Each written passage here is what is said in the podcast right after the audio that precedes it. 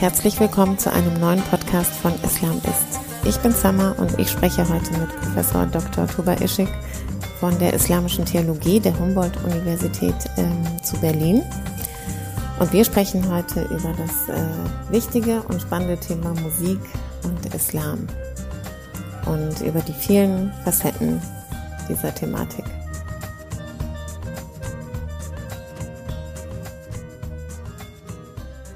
Ähm, wir beobachten zunehmend oder wir kriegen auch von vielen, von einigen jungen ähm, Menschen oft die Frage zugeschickt, ähm, ist Musik im Islam erlaubt oder verboten? Mhm. Mhm.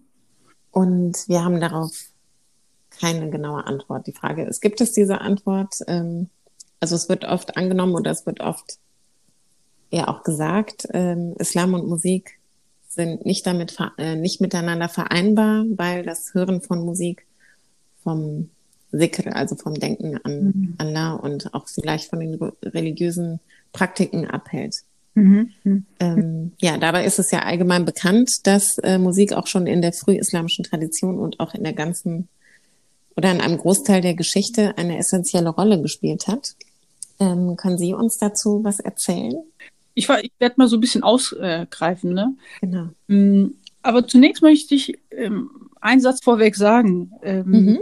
Also die, die eigentliche Streitigkeit ist meines Erachtens also nicht, ob Musik einen Platz im Islam hat, ähm, sondern vielmehr, wie Musik eigentlich eingesetzt wird, ähm, welche Funktion Musik einnimmt.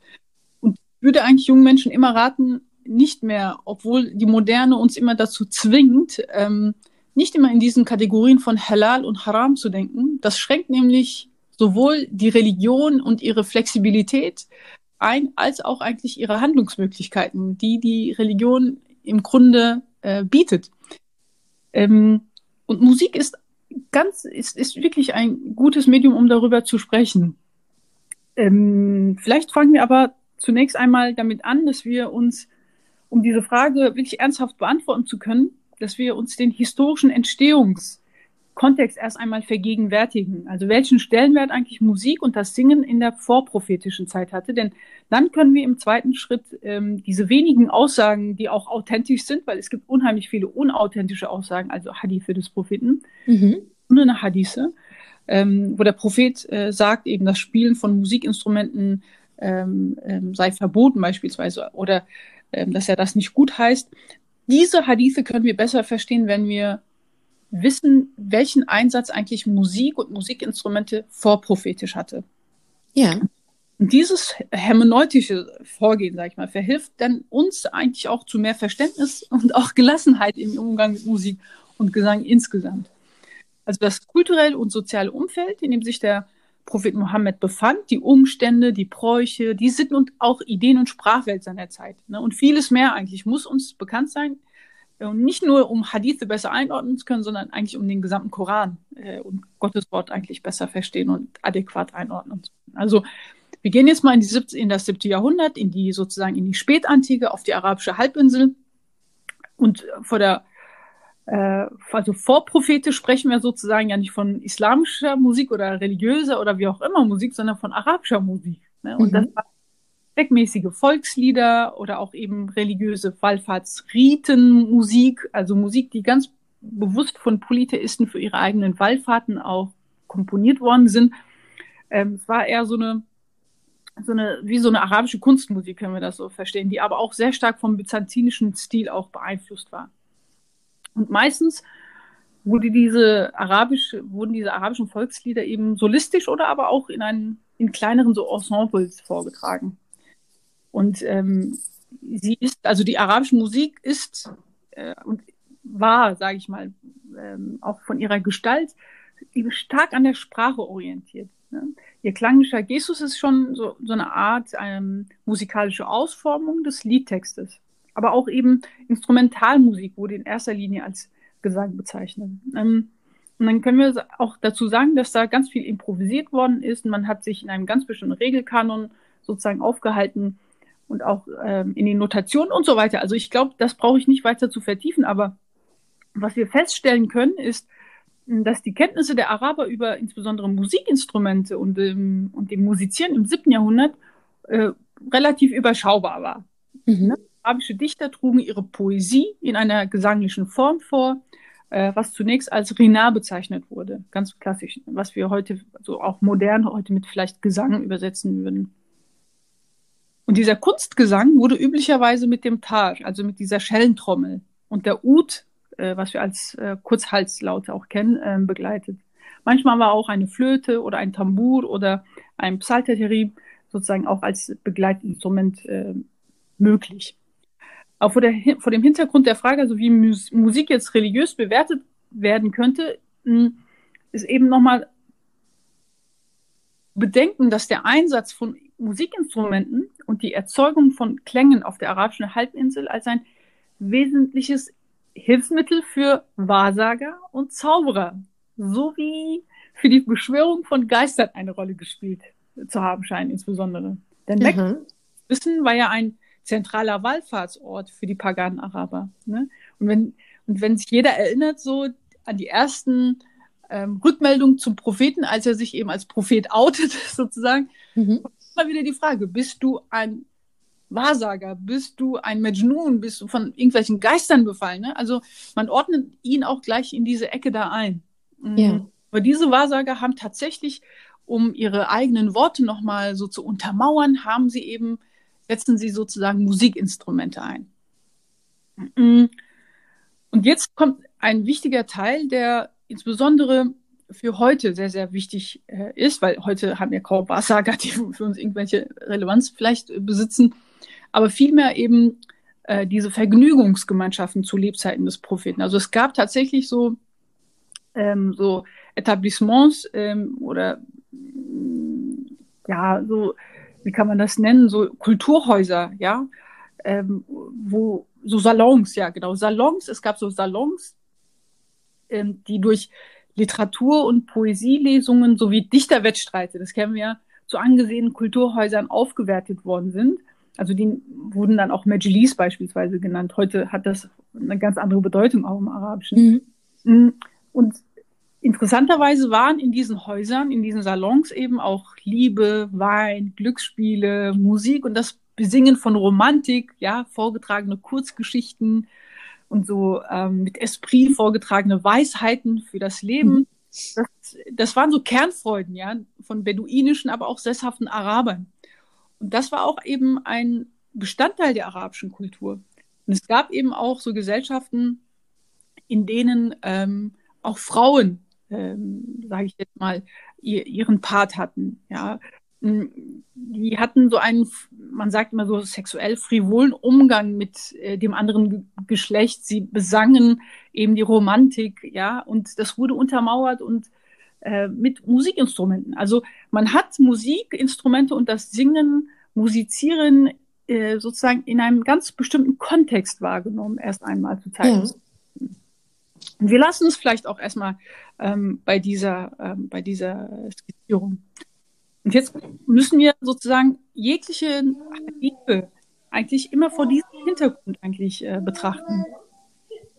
Deswegen war so Musik zum einen ein Teil von, ja, freiem, frivolem Umgang, der Männer verführen sollte, teilweise, so eigentlich ihr Geld aus der Tasche ziehen sollte. Mhm. Und, äh, ähm, aber auch Teil, oder nicht aber, sondern auch Teil ähm, eines magischen und mantrischen, also polytheistischen Rituals eigentlich. Ne? Und deswegen ist Musik primär, also negativ besetzt gewesen. Und jetzt kommt ein Prophet, äh, der mit so einer Gottesvorstellung aufräumen soll und nochmal das monotheistische Gottesbild betonen und wieder bestärken. Deswegen kann man so Aussagen des Propheten, wo er äh, das Musizieren als schlecht oder solltet ihr nicht tun, also als verbietet, also als Verbot verstehen, vor diesem Hintergrund erstmal sehen. Mhm. Führt es eigentlich, also ist es sozusagen ein Mittel, ein Medium, irgendwie welche Geister zu beschwören? Oder ist es ein Mittel eben, um äh, außereheliche Leidenschaftlichkeit bei Menschen hervorzurufen? ja. ähm, dass die Frau da ähm, ich sag mal, so stark ins Negative gestellt wird, das ist nochmal ein anderes Thema. Ja. Grundsätzlich, dass die Frau, äh, dass die Stimme der Frau dann auch, auch zur Aura zählt, das ist tatsächlich kulturell und historisch eine Konstruktion. Das finden wir weder in den Hadithen noch in den koranischen Versen. Vielleicht können wir auch da noch in diesem Kontext Ghazali ähm, zitieren. Also Ghazali, der ja immer so als orthodoxer Gelehrter dann ähm, so exemplarisch vorgestellt wird, der hat interessanterweise ähm, Musik oder Gesang ähm, der Zuhörer weder physisch, also noch geistig aufreizen und zu illegitimem Verkehr mit dem anderen Geschlecht verleiten, als legal definiert. Ja. Das bedeutet, all jene Musik, die eben, wie gesagt, hier nicht zu einem geistigen Aufreizen und illegitimen sexuellen Verkehr verleitet, aber Musik, die sozusagen mich verleitet, Gott mehr zu gedenken, um mhm. überhaupt zu gedenken, um ihn zu vergegenwärtigen, spricht mhm. überhaupt nichts. Ja. Überhaupt nichts. Ich glaube, da muss man ganz konkret inhaltlich unterscheiden. Klar, wir wissen, und das haben Neurologen, Musikwissenschaftler schon von seit jeher bewiesen, dass bestimmte Tonhöhen, äh, Melodien einen Einfluss auf unseren Modus, auf unseren Gemütszustand haben. Das wissen wir alle. Also wir wissen das beispielsweise schon im Mittelalter, auch die Osmanen, wenn sie in den Krieg gezogen sind, dass da Trommeln benutzt worden sind. Ja, die Menschen wurden auf, ähm, ähm, wie soll man sagen, motiviert. Aufgebracht. Aufgebracht, danke. Ja. Aufgebracht und motiviert, ja. Und sie haben geschrien, Allah, und sind in den Kampf gegangen, ja. Und mit diesen Trommeln, die haben einen ganz bestimmten ähm, Instinkt bei ihnen geweckt, ja. Ganz bestimmte Emotionen wurden da aktiviert. Und solch einen Einfluss ähm, oder Wirkung hat ja Musik tatsächlich auch.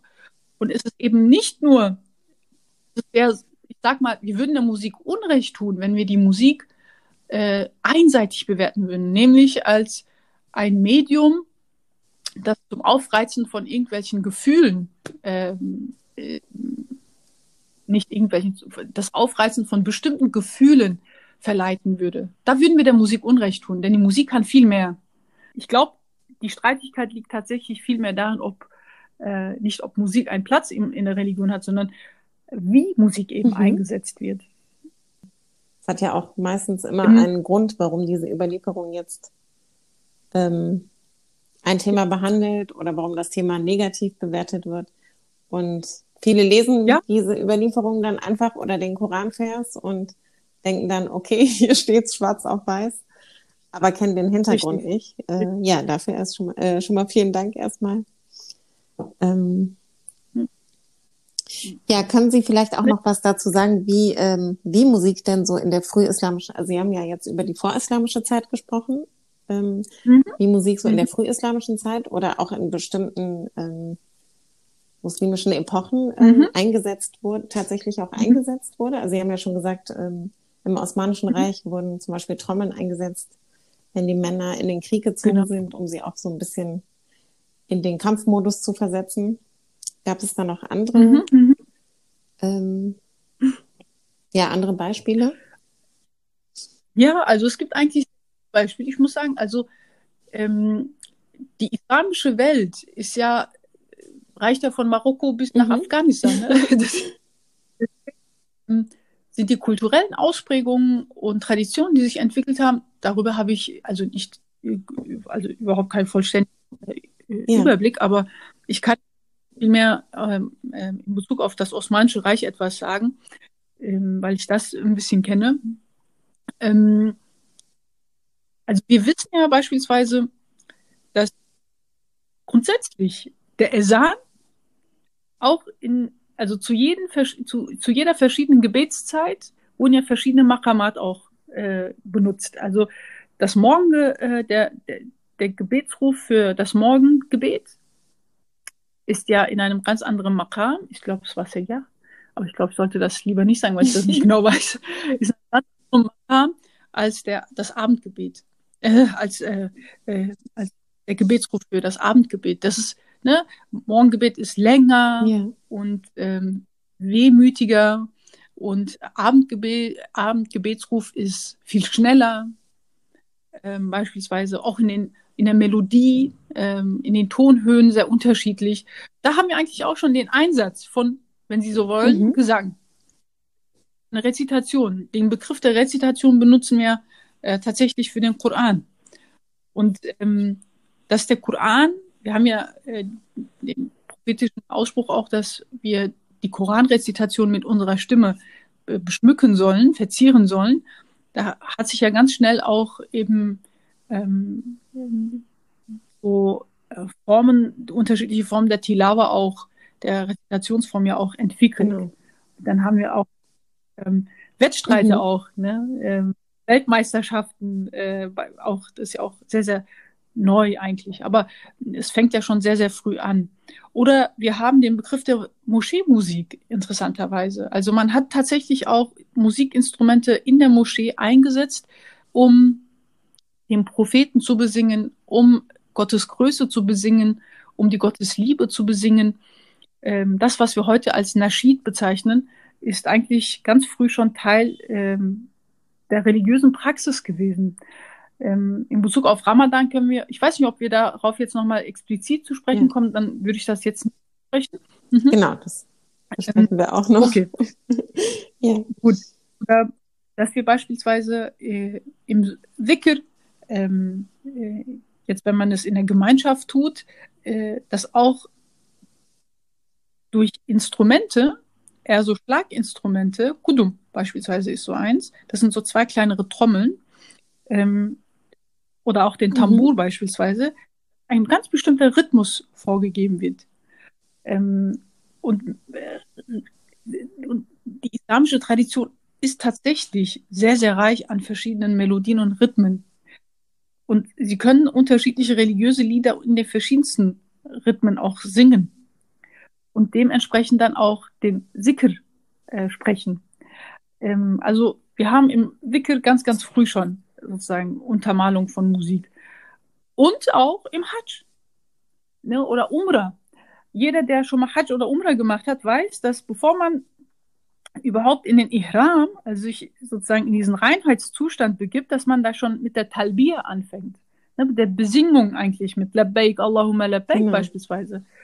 Und das spricht, da sagt man nicht Labbaik, Allahumma Labbaik. Das macht ja keiner wir singen das doch alle. Wir singen das in yeah. der Gemeinschaft. Wir singen das schon im Flugzeug. Ne, so Labbaik, Allahumma Labbaik. Ne, das sind ja ganz bestimmte Rhythmen und Melodien, die wir einsetzen. Da gibt es ja auch unterschiedliche.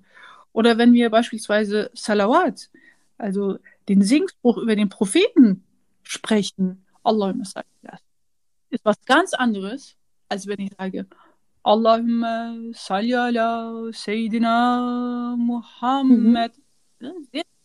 Und das macht was mit dem Menschen. Das macht was mit dem Menschen, weil Musik immer auch die Emotionen ähm, tangiert, ähm, sich in erster Linie auf Emotionen auswirkt. Und wenn wir bedenken, dass Allah uns äh, eben nicht als Maschinen, sondern aus Fleisch und Blut und mit Emotionen ausgestattet hat, dann müssen diese Emotionen ja auch ihren Sinn und Zweck mhm. haben. Allah davon spricht, dass wir unser menschliches Potenzial so gut wie möglich, also zum Guten und Schönen entwickeln sollen, dann gehört auch dazu die emotionale Entwicklung. Und Musik ist ein pädagogisches Mittel hierfür. Ähm, und wenn ich beispielsweise eben den Prophet und seine Schönheit, meine Liebe zum Prophet besinge, äh, dann, ich behaupte das jetzt mal, das ist keine bewiesene These, ich behaupte, dass meine Liebe zum Propheten doch eine ganz andere Gestalt bekommt, als wenn ich einfach nur Allah Mohammed sage. So vor mich hin. Ja, ich meine, das fängt ja auch schon im Kindesalter an. Also Kinder reagieren ja ganz, mhm. ganz früh auf Musik. Ich meine, man sagt ja auch, sie reagieren schon im Bauch ihrer Mutter auf Musik. Ja, ne? ja, und ja.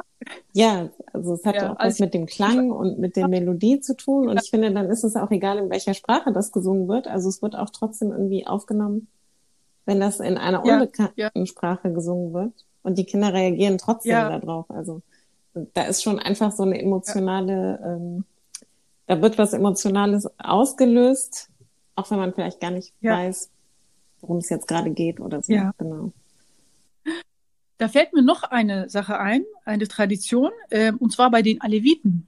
Bei die, äh, die, die, religiöse Andacht heißt ja Semah, wie so ähnlich ihr Name. Und dieser Semah, das ist ja auch äh, in Kreise drehen und es ist ja äh, eine Adaptation von einem Vogel, also diese Handbewegung, das ja. Drehen. Also wie wenn man so zum Flug ansetzt äh, und Männer und Frauen machen das eben gemischt, ne? das ist ja Geschlechter gemischt. Ähm, dieser Ritus, diese Andachtsform ist immer begleitet mit Musik. Ja, ist immer begleitet mit einem Saz, also mit einer Langhalslaute. Äh, und das gibt auch nochmal ein Tempo vor, ja, und das, äh, und es erinnert oder vergegenwärtigt eigentlich, warum man, die, ma, ma, warum man diese Bewegung macht eigentlich.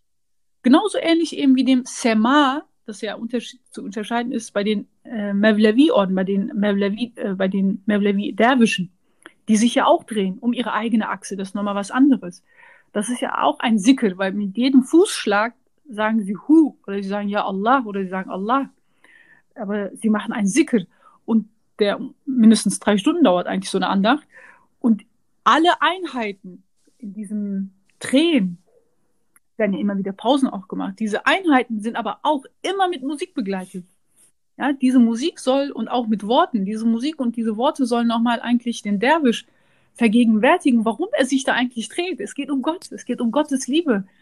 Ja, man, man möchte seine, seine, seine Verbindung zu Gott sozusagen bestärken und Musik hilft dazu, ist äh, sozusagen als äh, Unterstützungsmedium äh, zu betrachten da in, der, in dem Punkt.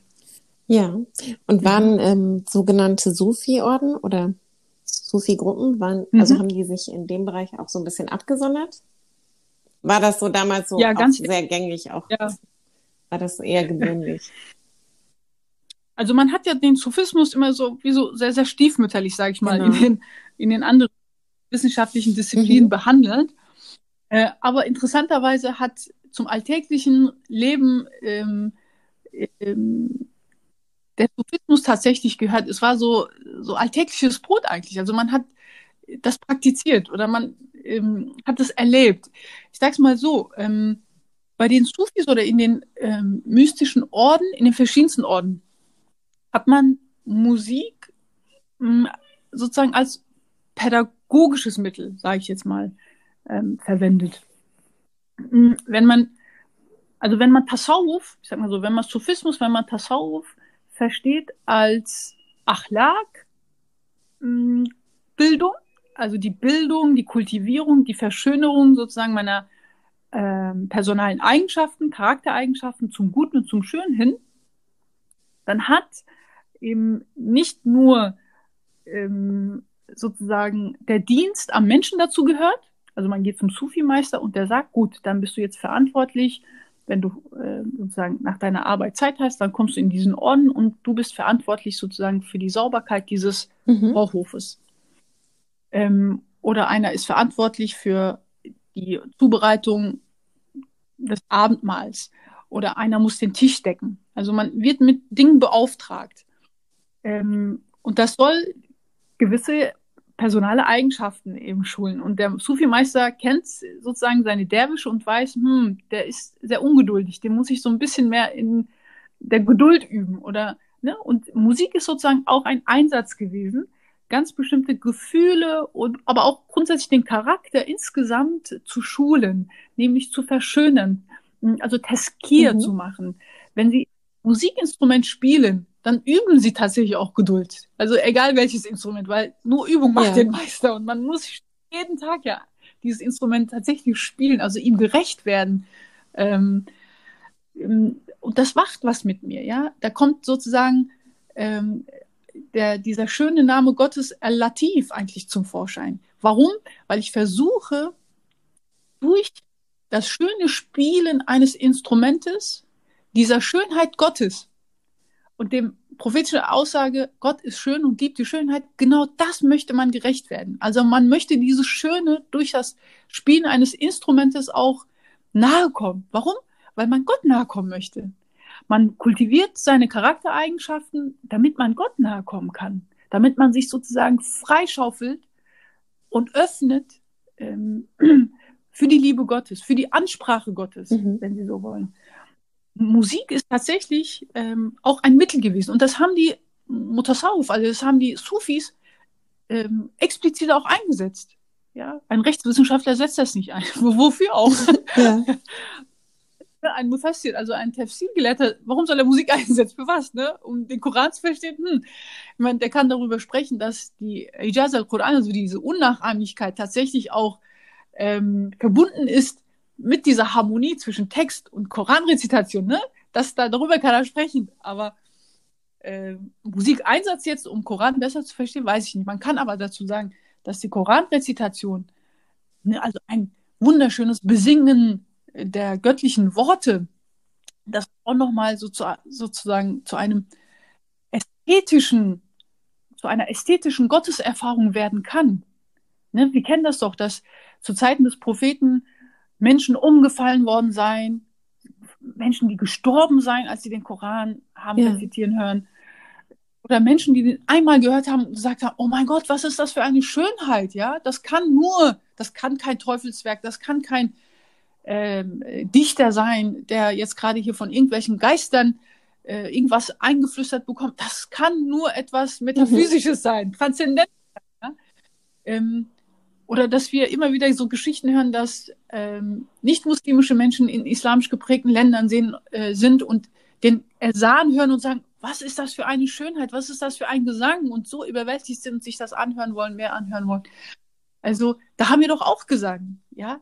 Und das und genau das verleitet uns doch eigentlich ähm, zur Gottesgegenwart.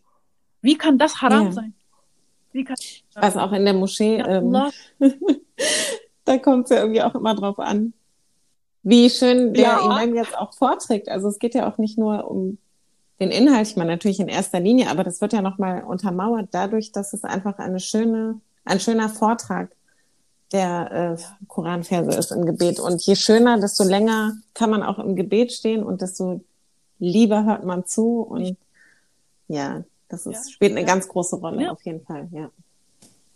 Ich glaube so, aufgrund von ähm, also in der, ich sag mal, in Anführungsstrichen, in der Diaspora, wo man sehr stark so viel mehr diesen Abgrenzung, Abgrenzungsmechanismen auch sich hingibt, ja, dass man dann immer unästhetischer wird. Das kann ich mhm. überhaupt nicht verstehen.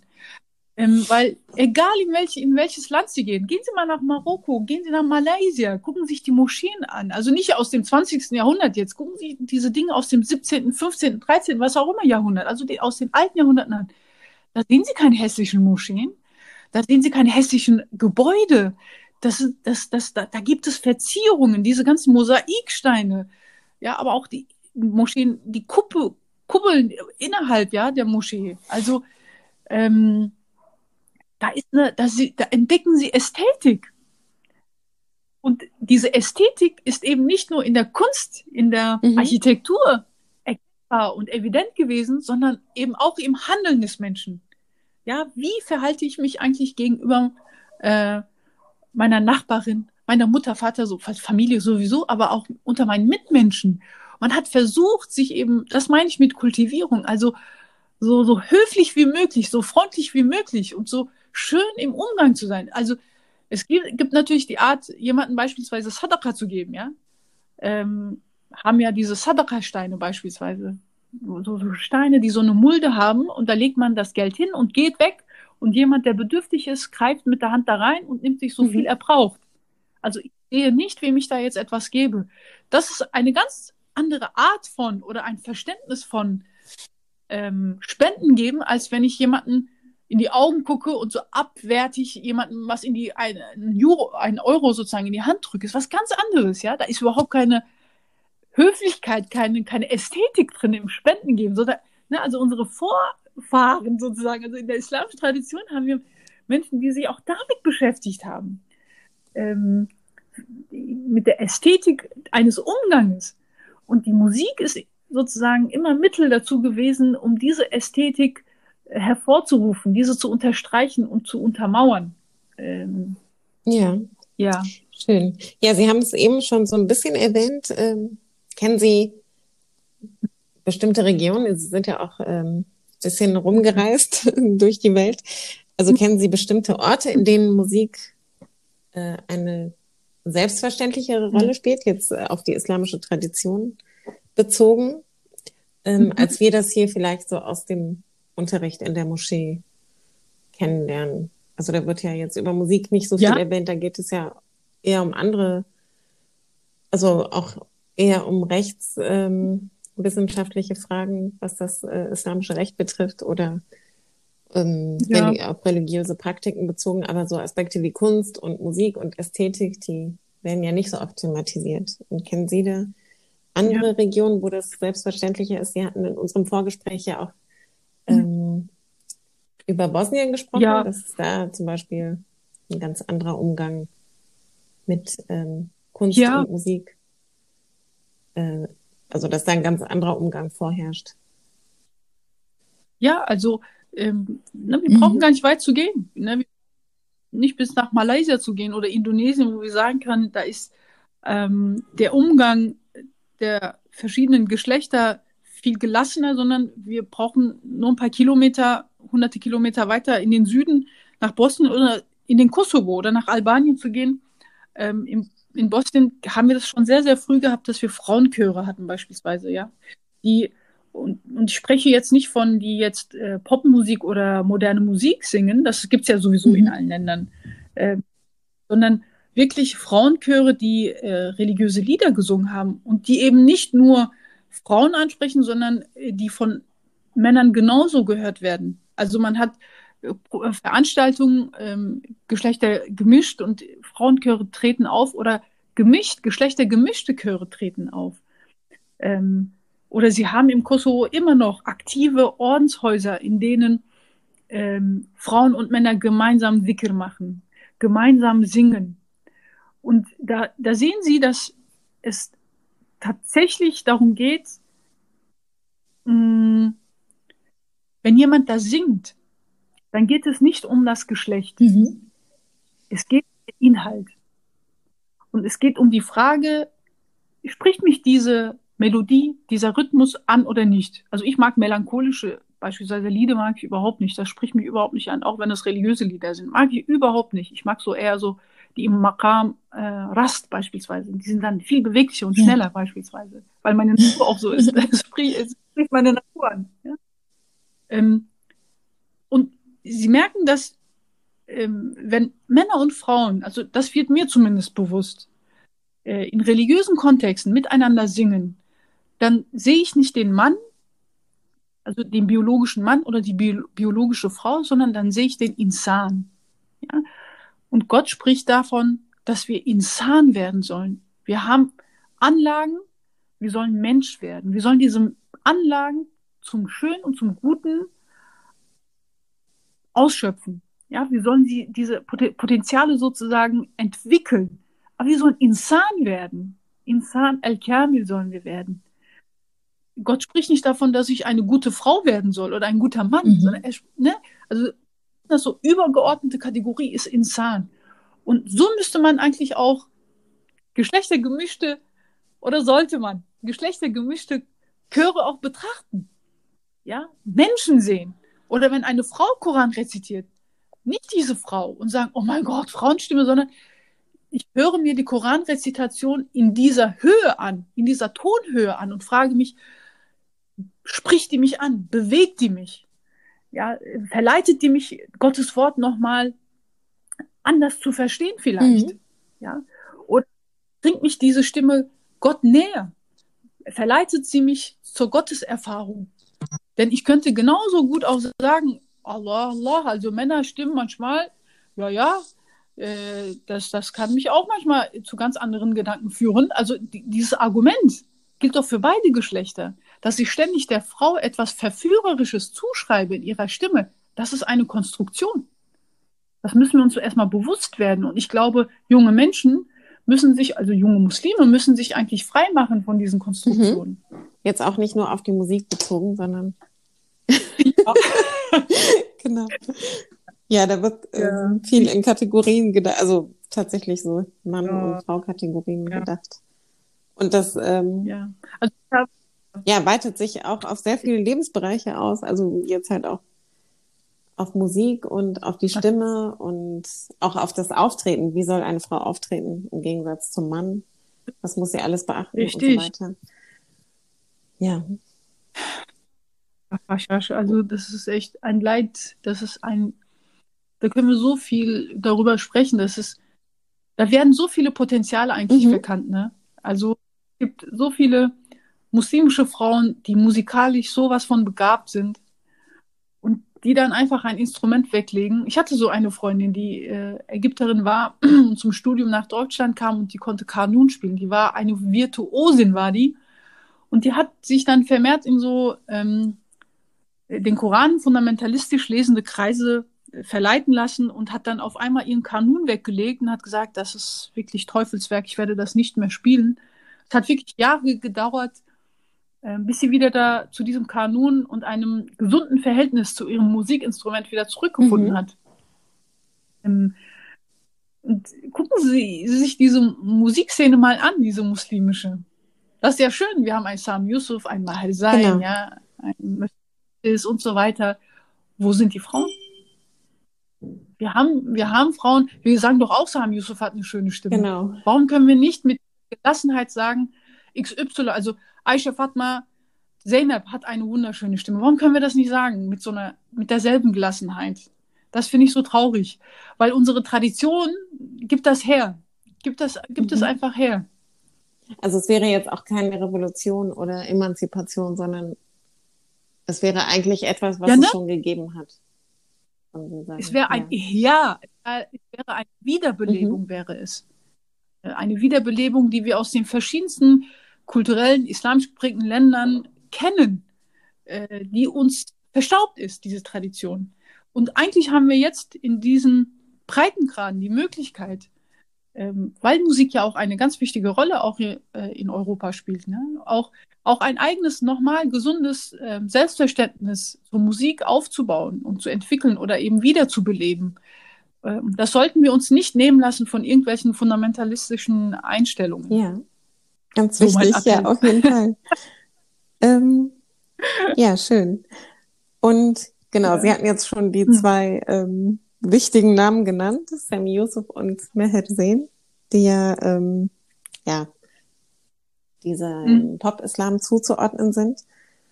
Ähm, mhm. Wie ordnen Sie den ein, wenn Sie jetzt sagen, das ist eine ganz, also das ist eine Art Jugendbewegung, ähm, ein Mix aus orientalischer Musik und der in mhm. Anführungsstrichen westlichen Musik? Ich habe mir das sehr lange überlegt, als Sie ähm, mich das mhm. auch gefragt hatten. Also ob ich das als Pop, ich sag, wir haben also, das ist auch so ein, so ein Produkt der Moderne, ne, dass wir alles immer so kategorisieren müssen. Das ist auch interessant. Also, mh, mm, ich habe mich gefragt, würde ich das jetzt, diese Musikrichtung als Pop-Islam bezeichnen? Ich glaube ja. Ähm, also es ist etwas ganz Neues. Es ist tatsächlich etwas ganz Neues. Mm, und ich würde mal behaupten, nicht weil unterschiedliche Instrumente oder es werden ja ganz viele auch mhm. Geräte so benutzt, ne, die so äh, also ich kenne diese Namen nicht, aber ähm, nicht deswegen, sondern weil kaum traditionelle Makame eigentlich benutzt werden. Also deswegen würde ich sagen, ja, es ist was ganz Neues. Okay.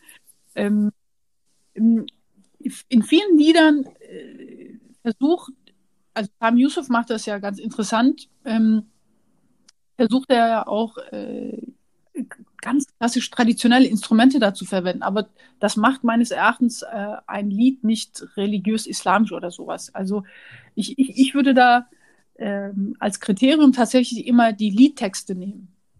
Also sie haben ja beispielsweise, mh, mm, wenn wir bei Sami Yusuf bleiben, äh, ne, sie haben ein Lied und beziehungsweise sie haben ein Gedicht äh, von Said Nasimi, das war ja ein, ein, ein sehr, sehr berühmter äh, aber auch äh, Poet, der so im aserbaidschanischen Kontext so eher mhm. bekannt ist. Der, der wurde gehäutet, so wurde der getötet, weil er äh, einer ganz bestimmten Richtung des äh, Sufismus, einer peripheren Gruppe angehörte und der eine, äh, ja,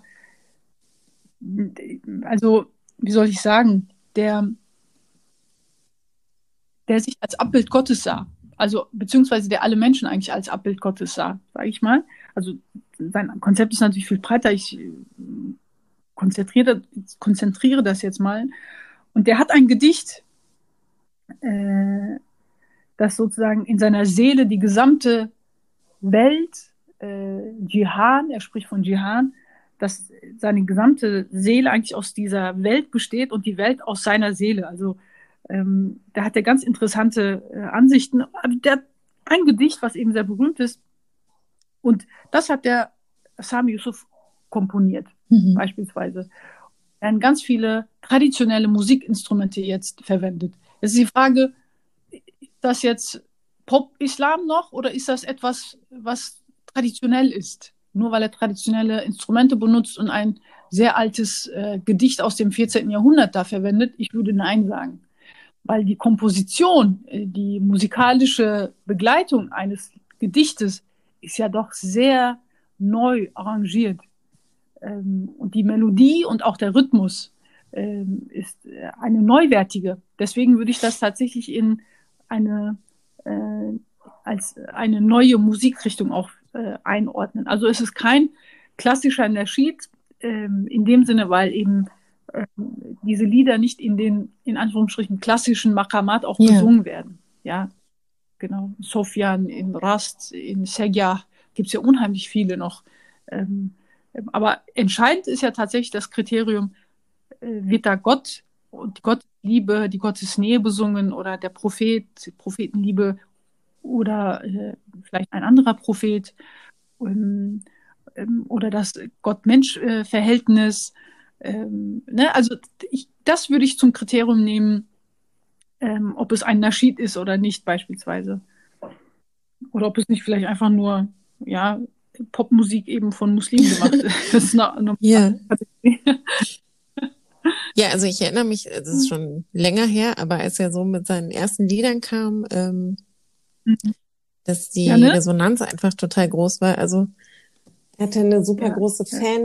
Fanbase und ähm, wurde dann auf einmal überall hin eingeladen, wo es irgendwie ein bisschen prominent wurde. Ja, mhm. das war das auch ein Popkonzert so man ist da hingegangen als äh, junge Frau oder junger Mann und hat sich gedacht, okay, ich gehe jetzt auf ein Popkonzert, aber es ist islamische Musik. ja. Das war dann irgendwie dann schon wieder korrekt. genau, das Kreischen gehört dann dazu, das Kreischen der, äh, der, der Jugend ist dann. Genau. genau. Also, das erste Lied, glaube ich, war Moalim, ja. ne? wenn ich mich recht erinnere. Das ist doch, also wenn wir uns das Lied mal anschauen, Moallim, also der besingt ja da den Propheten. Genau. Ja. ja. Und eine Rolle des Propheten äh, in den Vordergrund. Ähm, vielleicht hat niemand bislang den Propheten als ein Educator gesehen, also, also einen Pädagogen. Und jetzt, und Isam Yusuf macht das mal. Also man, da sind ja auch in dem Video sind ja auch so ganz viele ähm, ähm, ähm so Hadithe mhm. verarbeitet worden. Auch Maher macht das ja wunderschön. Ja? Ähm, ich finde das schön, also sowohl medial ähm, als auch nochmal in eigenen Worten, die ein junger Mensch von heute viel besser verstehen kann als so einen komplizierten Hadith beispielsweise, der ja so verschränkt manchmal in den verschiedensten Sprachen übersetzt wird, wo kein Hinz und Kunst was versteht. Und diese Leute übersetzen das nochmal in eine Sprache der Jugend. Und das macht das Ganze auch viel genau. zugänglicher. Ähm, das ist doch schön. Das Menschen, also heute versuchen junge Menschen, junge Muslime für ihre Religion, für ihren Propheten zu begeistern, weil sie genau wissen, in welcher mhm. Sprache mhm. sie das tun müssen. Ja, und Yusuf, Sam Yusuf und auch Yusuf Islam hat ja viel später, ja, der spätere mhm. Yusuf Islam, der hat ja auch mal erkannt, dass Musik tatsächlich ein wichtiges Instrument dafür ist. Mhm. Ja.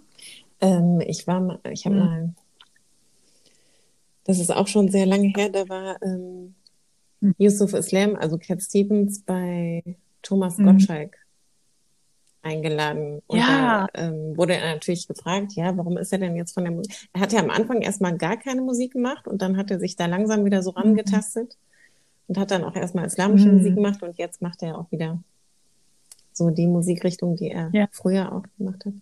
Und dann wurde er natürlich gefragt, ja, ne? ja ähm, ist denn Musik schlecht oder ist Musik verboten oder wie steht er zu Musik? Und dann hat er auch gesagt, Musik an sich ist überhaupt nicht verboten, aber was er kritisiert hat oder was wovon er sich dann stark entfernt hat, war halt so dieses Musikgeschäft, in dem er sich bewegt hat. Also was ja dann auch viel mit Alkoholkonsum ja. und ähm, mhm. ja so mhm. Rauschmitteln und natürlich auch die Frage nach Geld und ähm, ja, das waren so die Aspekte, die er für sich dann als verboten erklärt hat. Aber die Musik an sich hat er eigentlich nie als Haram oder so bezeichnet. Ja. Ja, ja sehen Sie?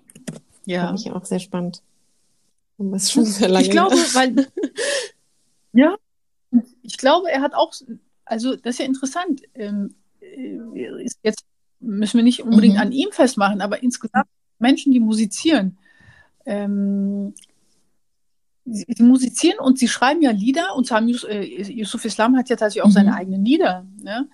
Und diese, diese Lieder sind ja eigentlich Ausdruck von Gefühlen, von ihren Gedanken, von ihren Einstellungen zum Leben, zu den Menschen und so weiter.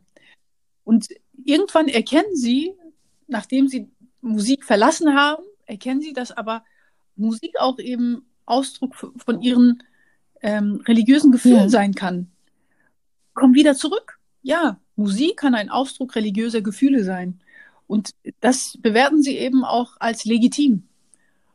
Und auf einmal äh, machen sie Lieder, also wir haben ja vorhin darüber gesprochen, Sam Yusuf, machen sie Lieder, die so viele Menschen ansprechen, weil sie Übersetzer dieser Gefühle werden. Genau dieses, dieser religiösen mhm. Gefühle werden. Wo ein anfängt eben den Propheten nochmal ganz anders zu besingen und sagen, genau so sehe ich den Propheten auch.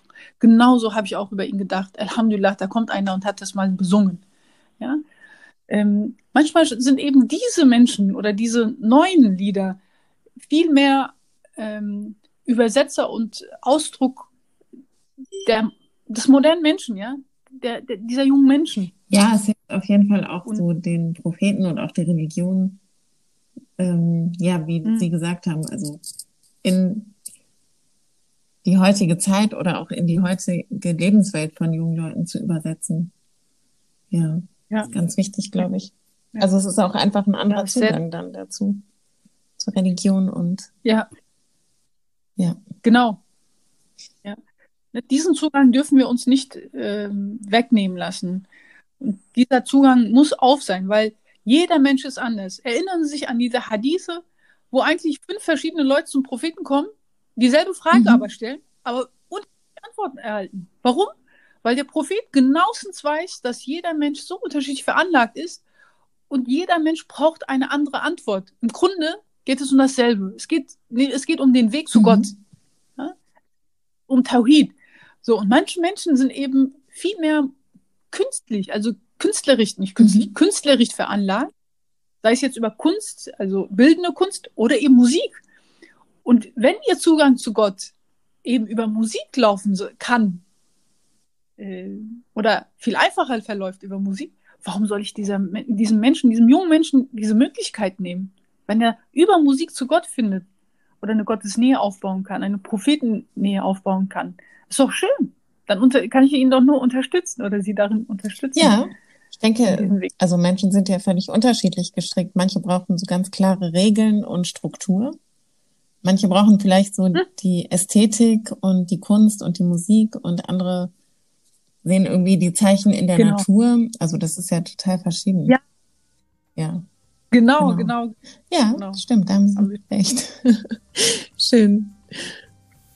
Frau Dr. Ischik, ich danke Ihnen vielmals für diesen wundervollen Einblick in die Thematik Musik und Islam. Ich habe ganz viel gelernt aus diesem Gespräch, was mir vorher noch gar nicht bekannt war. Und ich denke, Sie haben heute ganz vielen ähm, einen ganz anderen und tieferen Einblick in die Geschichte der Musik im Islam gegeben. Dankeschön.